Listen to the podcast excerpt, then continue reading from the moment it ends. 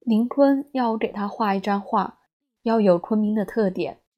我想了一些时候，画了一幅，右上角画了一片倒挂着的浓绿的仙人掌，末端开出一朵金黄色的花，左下画了几朵青头菌和牛肝菌，提了这样几行字：昆明人家常于门头挂仙人掌一片以辟邪，仙人掌悬空倒挂。尚能存活开花，由此可见仙人掌生命之顽强，亦可见昆明雨季空气之湿润。雨季则有青头菌、牛肝菌，味极鲜鱼。我想念昆明的雨。我以前不知道有所谓雨季，雨季是到昆明以后才有了具体感受的。我不记得昆明的雨季有多长，从几月到几月，好像是相当长的，但是并不使人厌烦，因为是下下停停，停停下下，不是连绵不断，下起来没完，而且并不使人气闷。我觉得昆明雨季气压不低，人很舒服。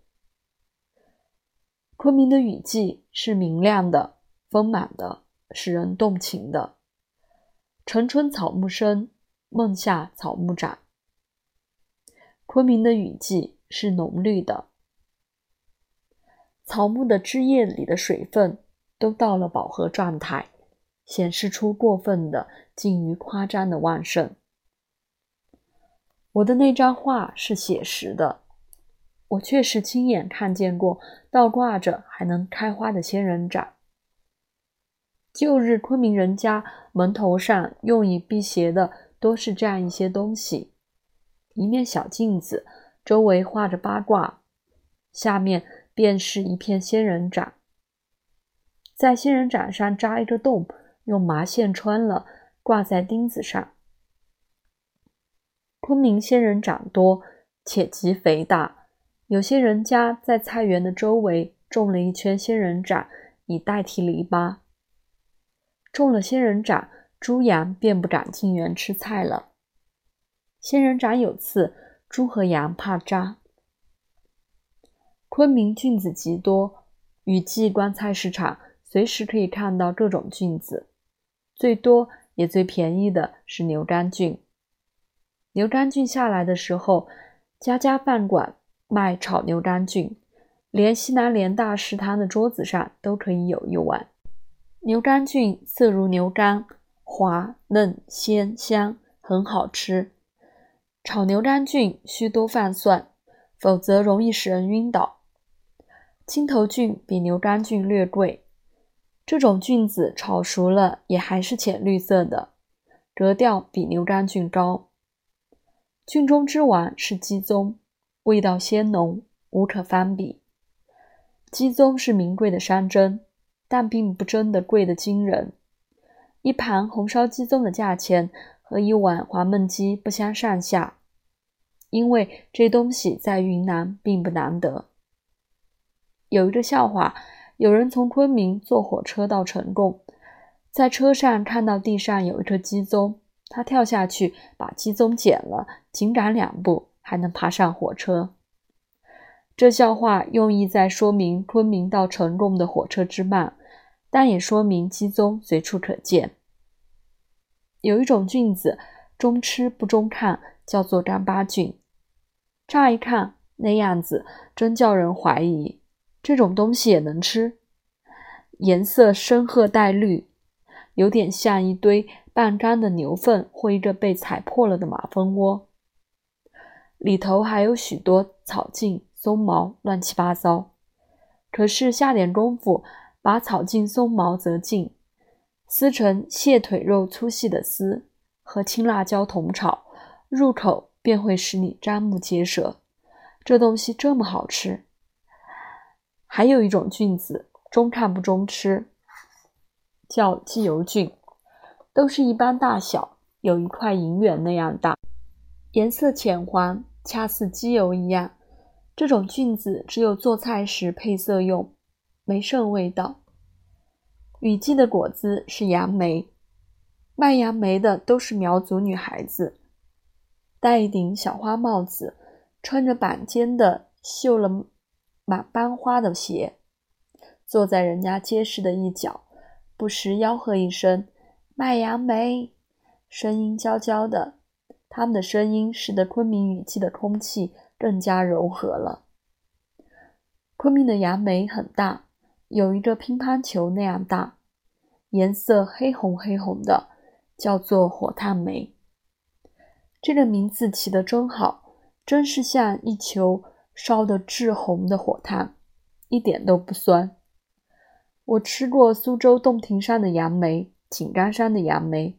好像都比不上昆明的火炭梅。雨季的花是缅桂花，缅桂花即白兰花，北京叫做巴尔兰，这个名字真不好听。云南把这种花叫做缅桂花，可能最初这种花是从缅甸传入的，而花的香味又有点像桂花。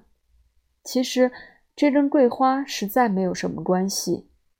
不过话又说回来，别处叫它白兰、巴尔兰，它和兰花也挨不上呀。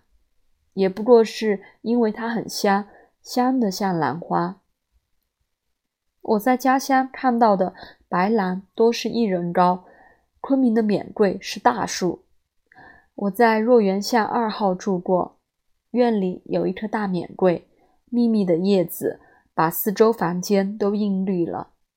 缅桂盛开的时候，房东是一个五十多岁的寡妇，和她一个养女搭了梯子上去摘，每天要摘下来好些，拿到花市上去卖。他大概是怕房客们乱摘他的花，时常给各家送去一些，有时送来一个七寸盘子，里面摆的满满的缅桂花，带着雨珠的缅桂花。使我的心软软的，不是怀人，不是思乡。鱼有时是会引起人一点淡淡的乡愁的。李商隐的《夜雨寄北》是为许多久客的游子而写的。我有一天在金鱼少住的早晨，和德西从联大新校舍到莲花池去，看了池里的满池清水。看了着比丘尼装的陈圆圆的石像。传说陈圆圆随武三桂到云南后出家，暮年投莲花池而死。雨又下了起来。莲花池边有一条小街，有一个小酒店。我们走进去，要了一碟猪头肉，半斤是酒，装在上了绿釉的土瓷杯里，坐了下来。雨下大了，酒店有几只鸡，都把脑袋反插在翅膀下面，一只脚着地，一动也不动的在檐下站着。酒店院子里有一架大木香花，昆明木香花很多，有的小河沿岸都是木香，但是这样大的木香却不多见。一棵木香爬在架上。把院子遮得严严的，密匝匝的细碎的绿叶，数不清的半开的白花和饱胀的花骨朵，都被雨水淋得湿透了。我们走不了，就这样一直坐到午后。四十年后，我还忘不了那天的情味，写了一首诗：莲花池外少行人，野店苔痕一寸深。浊酒一杯天过午，木香花湿雨沉沉。我想念昆明的雨。